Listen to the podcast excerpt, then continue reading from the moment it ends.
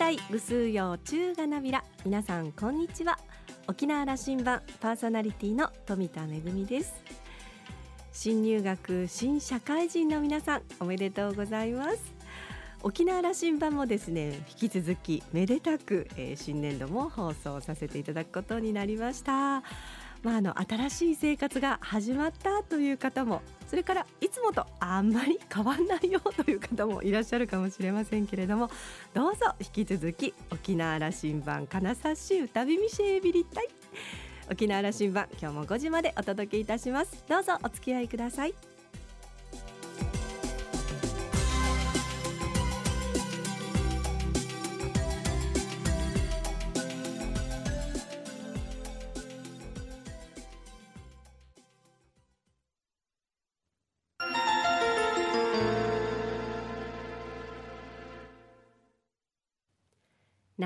港のどこかにあると噂のコーラルラウンジ。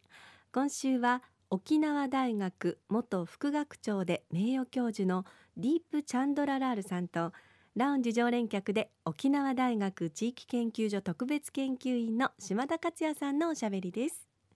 チャンドララールさんは1952年スリランカのご出身です。留学生として来日。神戸大学大学院を修了し文学博士の学位を取得されます。2000年から沖縄大学に勤務。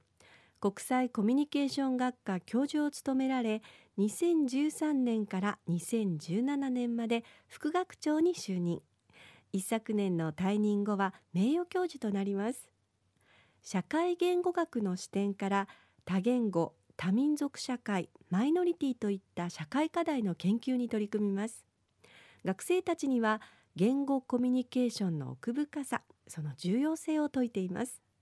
また沖縄スリランカ友好協会を立ち上げ沖縄とスリランカの交流の促進にも努めています。チャンドララール先生のモットーは自分の得たものを多くの人と分かち合うだそうです。それではお二人のおしゃべりをどうぞ。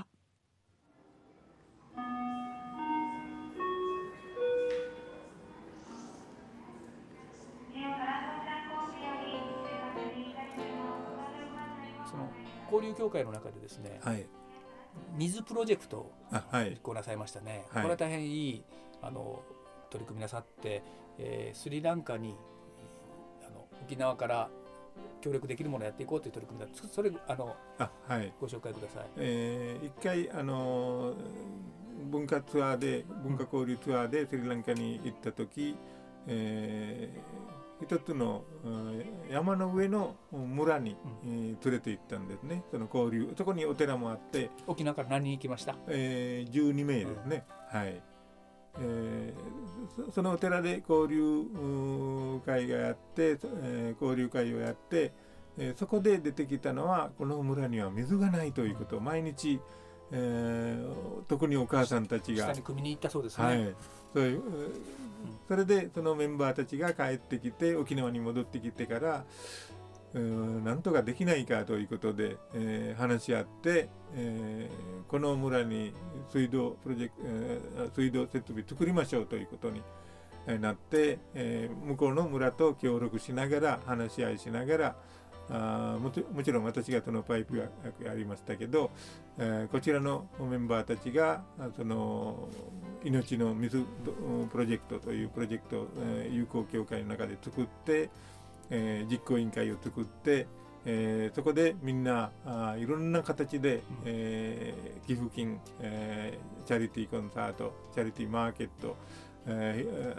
ー、人から会社からとかあそういうふうな寄付金をいただいて、えー、それそれで、えー、スリランカで、えー、約束はスリランカのその村人たちは労働力とかは提供する。それから感染感染したらその後は私たちは、うん、続けて援助しない、うん、えー、維持管理は自分でやる、うん、電気代とかもそういうふうなことは自分で、えー、やるということを決めて、えー、ちゃんとその約束を守るようにして、えーまあ3年間で、えー、できましたんですね。何年前のことでしたかね？2015年にできました。はい。水道設備をそこで、はい、じゃあ沖縄からの資金造成でもって完成できたんですね。はい。沖縄とスリランカの交流というのは今どのくらいのパイプというかあのボリュームになってますかね？えー、今今まで、えー、やってきたことを見ると、まあ、いろんなあ学生との交流とかあ多かったんですね。えー、最近からは2年前からあの、えー、留銀から助成金もらってスリランカの教員、えー、まあ、年に2人ぐらいこちらに連れてきて、えー、沖縄の教員学校関係者と交流しながらこういうふうにシンポジウムをやるというそういうふうなこともやってきました。えー、その、えー、特に、えー、日本に来る沖縄に、えー、スリランカ人はこちらに住んでいる人たちが少ないんですけど、うん、あの時々、えー、技能研修生として来る人もいますので、えそういうふうな人たちのサポートあるいは留学生のサポートもしながらまた彼らの協力も得て、えー、文化交流などは盛んにやってきたと思います、ね、そういう交流なんですね。はい、あのスリランカ人で沖縄県に今住んでいる人というのは何人いますか、えー、はっきり把握してないんですけど学生が56名で、はい、あと先生あと職員何か IT 関係の23名がいるみたい。はい、えー、あのもう少し交流をあの深めていこうというのが、はい、あの交流協会もちろん存在意義ですよね。そうですね。で、はい、チャドラール先生がおられるのでそれはやれると思うので僕はこれ交流は、はい、文化交流や人の行き来その教育の分の勉強し合うということが、はい、もう次やっぱりそれを太くするためにはこう産業面での、まあ、ビジネスでの交流が始まるかどうかがこれ大事だと思ってるんですけども、ええ、これ何かヒントありませんか？えー、それもありますね、うん、あのまあ、今まではそういうふうなビジネスの面ではやってないんですけど、うんうん、できればスリランカの方から直接にそのスリランカのものをですね、えー、紅茶とかあ香辛料まあ日本では限られていますけど使う香辛料シナモンとかあそういうふうな香辛料、えー沖縄に、日本に、えー、持ってきて、えー、これは産業になると思いますね。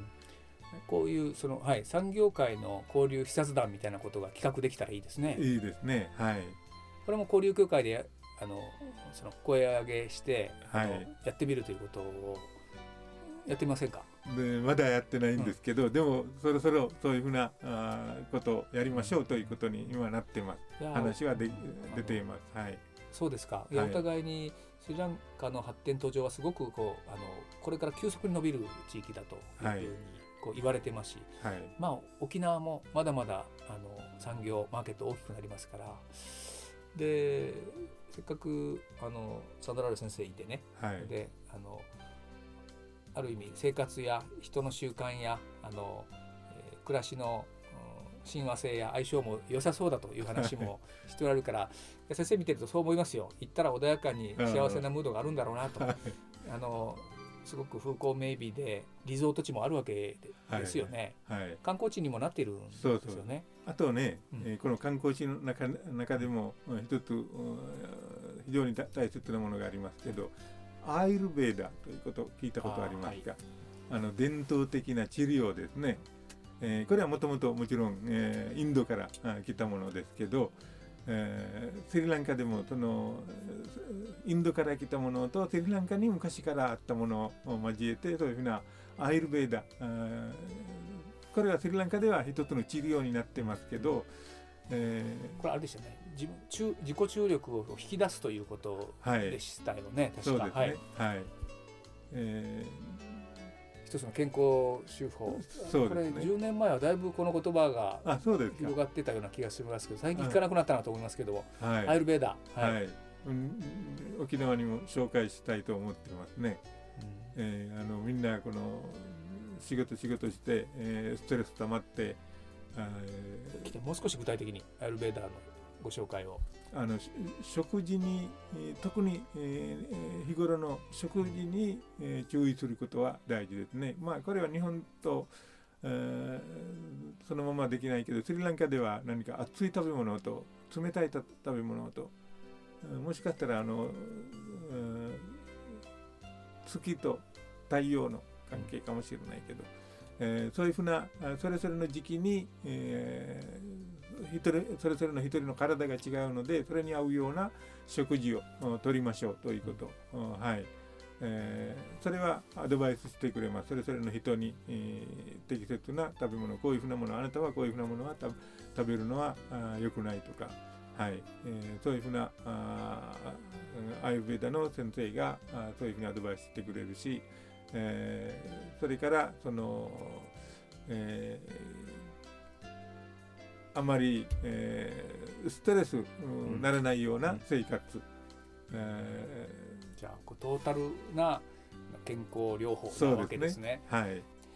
あの最後飛行機の時間になってきましたから、はい、えー、ザドラーロ先生に沖縄暮らしすで、ー、に20年か、はい、はい、20年経ったところで、えーと沖縄の良さも少し語ってもらってで沖縄将来こうこういう方向に向かっていくべきとこういうことをあのやるべきという話をいただいて今日の話を締めたいと思いますが、はい、いただけますか？沖縄は私はあの非常にこのアジアのアジアにアジアに一番近いと言ってますけど私はもうアジアですよ沖縄。あのこのちょっとその言い方にはちょっと抵抗感がありますよ。あの。日本を軸にして日本もアジアなのに日本アジアに近いってどういう確かに、ね、なるほど。はい、はい、はい。そのアジア的な部分を、えー、大事に、えー、して、えー、これからも、えー、あの沖縄から世界に、えー、発するもの発信するものも、えー、たくさんあります。安倍総理はアジア人と思ってるかどうかというあの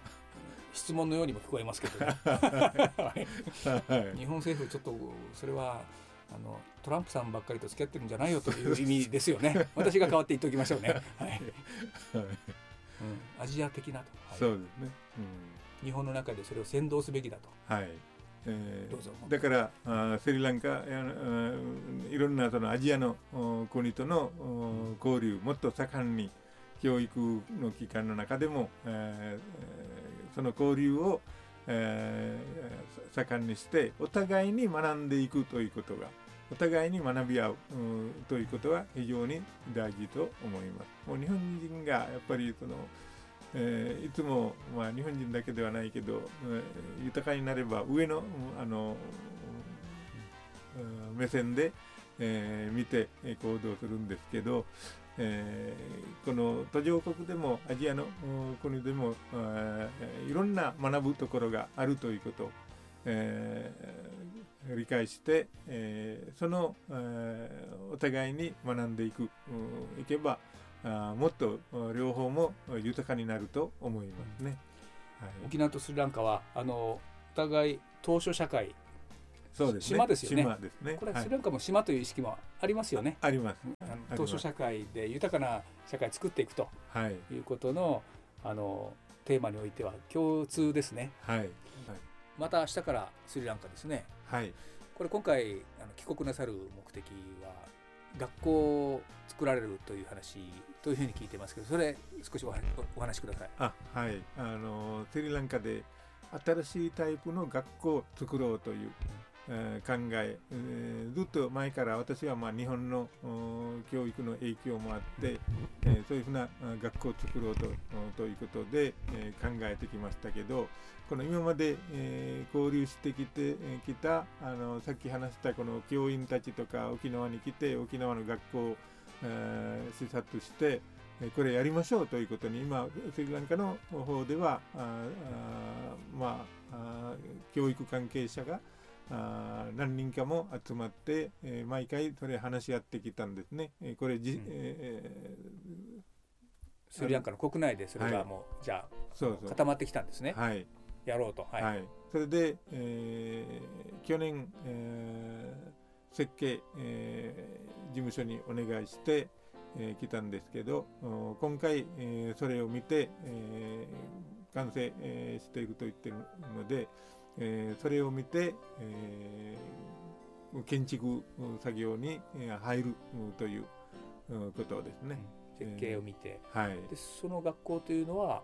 これは民間学校になります。えー、大変簡単なことではないんですね。もう日本でも同じですけど、えー、民間学校だから全部、まあ私が、あのー、前からこの夢を持っていたのでそのために土地は用意していました。うん、私が土地を提供します。はい、えー、それで、えー、この、えー、建築費などを含めて学校運営のためにできるだけ、えー、日本の友人やいろんな企業などいろんな団体に、えー、声かけを協力をお願い、えー、して、えー、スリランカの教育水準を高めるということと日本の若者たちに、えー、国際感覚を育てるような、えー、日本の若者も育てるようなあ場所にしたいと思ってますね。それが実現の運びになってきた、はい、それを確認して、はい、いよいよスタートゴーサインを出しに行くと、ね、はい、資金の集まり具合はどうですか、えー、これからですね、うん、はい、あのどうぞラジオで呼びかけてください。あはい、はい、まあ、今のプロジェクトに協力ししたいということがあったら、どうしたらいいですか、えー、ぜひあのあの学校建設学の支援をする組織を作りますので、えー、まあ私の方にあるいはその事務局担当の人に連絡して協力したい人はぜひ協力してください。うんえー、はい、これは具体的にはこれからですね。はい、そしたらあの当面は、えーあの沖縄スリランカ交流協会が窓口になってていいですかね。そうですね。はい。はい。はい、わ、かりました。じゃあ、あの大役を持ってあの、えー、スリランカに旅立ってください。はい、ありがとうございます。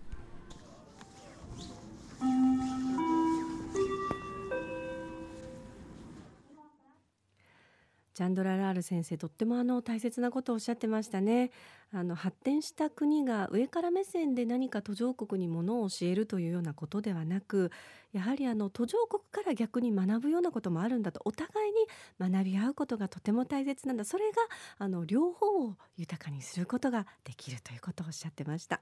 2週にわたってのお話を終えて島田さんはチャンドララール先生のポリシー分かち合いの大切さ Living is sharing. 今世界で最も真剣に論議すべきことのような気がする。沖縄にはその精神が息づいていると思いたいというコメントでした。えジャンダルラール先生の長年の夢だった学校を建てるという夢もいよいよ実現に向けて動き出しました。ぜひ皆様のご支援もお願いいたします。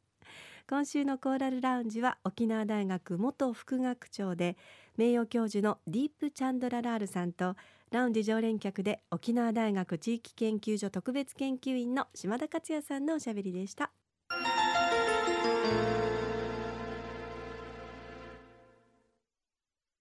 めぐみのあしゃぎだよりのコーナーです。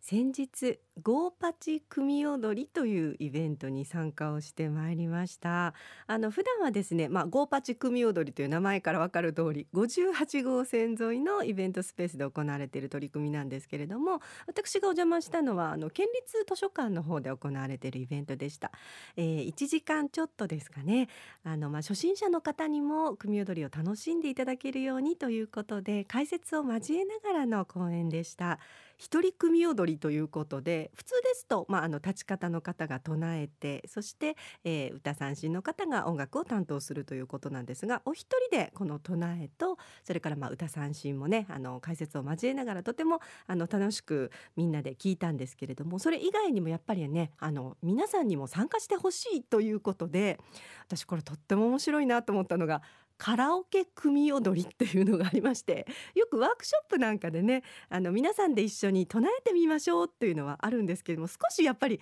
ちょっと敷居が高いかなと思うところもあるかもしれませんけれどもカラオケ組踊りって言われるとなんかちょっと気軽に参加できるなという感じであの大きなスクリーンにですねその、まあ、あの唱えの意味をあの映し出されていてそれをまあみんなで一緒に、まあ、会場もみんなも一緒にやるので大きな声を出しても恥ずかしくないという感じだったんですけれどもあの初めて組踊りをご覧になる方もそれからねあのよくあのご覧になってるという方も一緒にですねみんなで楽しくこのイベントに参加をいたしました。このゴーパチ組踊りあの普段もねあの58号線沿いのスペース沖縄ダイアログをはじめいろいろなところで、えー、行われているようですのでぜひ機会があれば皆さんもご参加をいただきたいなというふうに思います。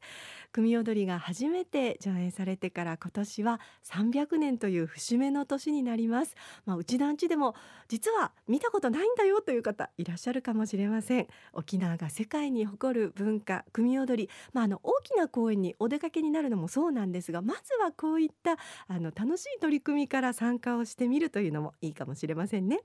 めぐみのあしゃぎだよりのコーナーでした。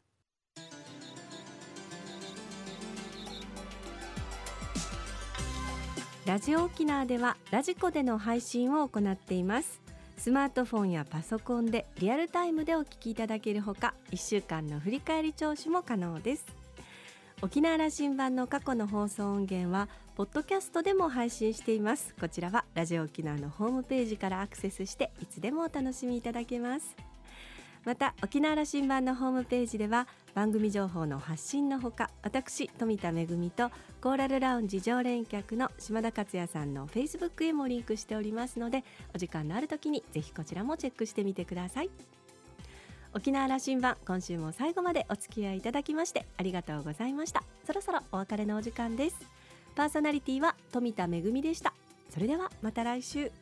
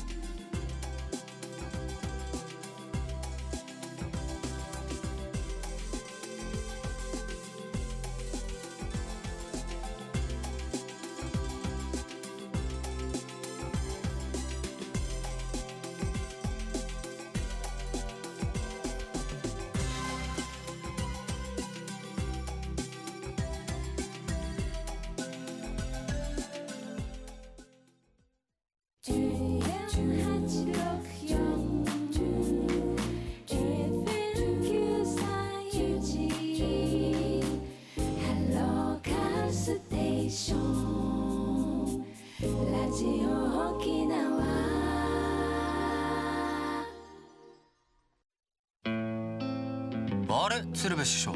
今度はミニを並べてるんですか？こっちは当たる確率が高いんや。確率気にするんですね。するする5000万やで。気にしないという選択肢はないやろ。ドリームジャンボミニ5000万。悪そうな顔してますね。プロバスケットボール B リーグレディオライキングスコーサイドライ沖縄市体育館で行われる名古屋ダイヤモンドルフィン戦を10日水曜日午後8時から実況生中継解説は金城久志さん。実況は宮田龍太郎。シーズンも終盤戦。チャンピオンシップ目前の戦いに大きなブーストを。GO キングス5時をお知らせします。JOXR